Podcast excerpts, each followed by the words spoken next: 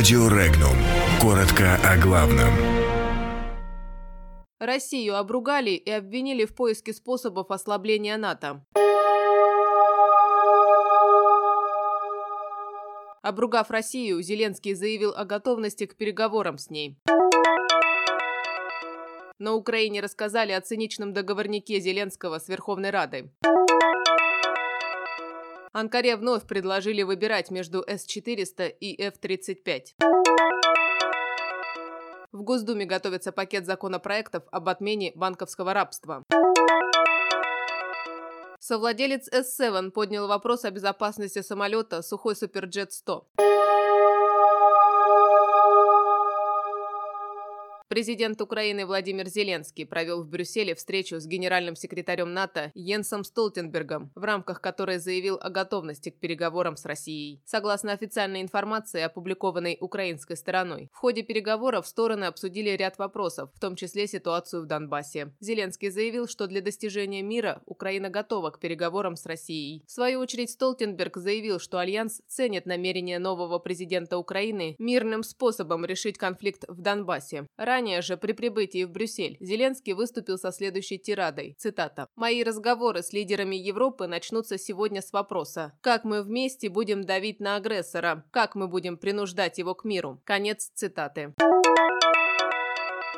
Украинский политолог Дмитрий Корнейчук считает, что президент страны Владимир Зеленский и Верховная Рада в настоящий момент разыгрывают настоящий договорняк. Цитата. «Сначала Зеленский распускает Раду, которая не пользуется доверием населения, а потом начинает в эту распущенную и дискредитированную Раду вносить законопроекты и что-то требовать, заранее зная, что этот парламент за законы не проголосует. Я же правильно понимаю, что мы видим договорняк», комментирует происходящий эксперт. Суть договоренности, по словам Корнейчука, Медведчука в следующем. Зеленскому якобы все мешают, а взамен он позволяет всей старой власти просочиться в новый парламент. Выбор между российскими С-400 и американскими F-35 должна сделать Турция, заявил американский постпред в НАТО Кей Бейли Хатчинсон. Хатчинсон заявила, обращаясь к турецким властям, что они не могут рассчитывать на приобретение американских истребителей, если купят у России зенитные ракетные комплексы С-400 «Триумф». Кроме того, американка обвинила Россию в том, что Москва ищет способы для ослабления НАТО. Она подчеркнула, что внутри Европейского Союза конкуренции быть не должно.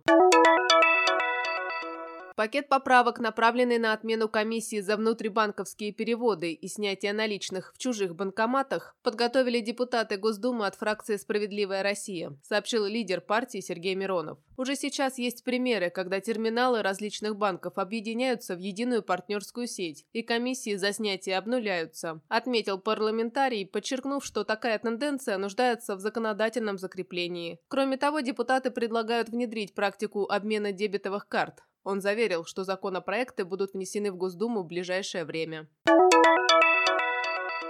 Совладелец группы S7 Владислав Филев публично поднял вопрос о безопасности самолета «Сухой Суперджет-100» во время выступления на заседании подкомиссии по авиационной и космической деятельности Российского союза промышленников и предпринимателей. «Авиакомпания нервничает из-за ухода пилотов», – рассказал он. «Речь идет о надежности авиакомпаний, тогда как перевозчики говорят о безопасности лайнеров». Замглавы Минпромторга Олег Бочаров предложил дождаться первого отчета Международного авиационного комитета проекта по расследованию катастрофы с самолетом «Сухой Суперджет-100» аэрофлота в Шереметьево 5 мая. Он призвал этически обойти этот вопрос до официального опубликования итогов разбирательства.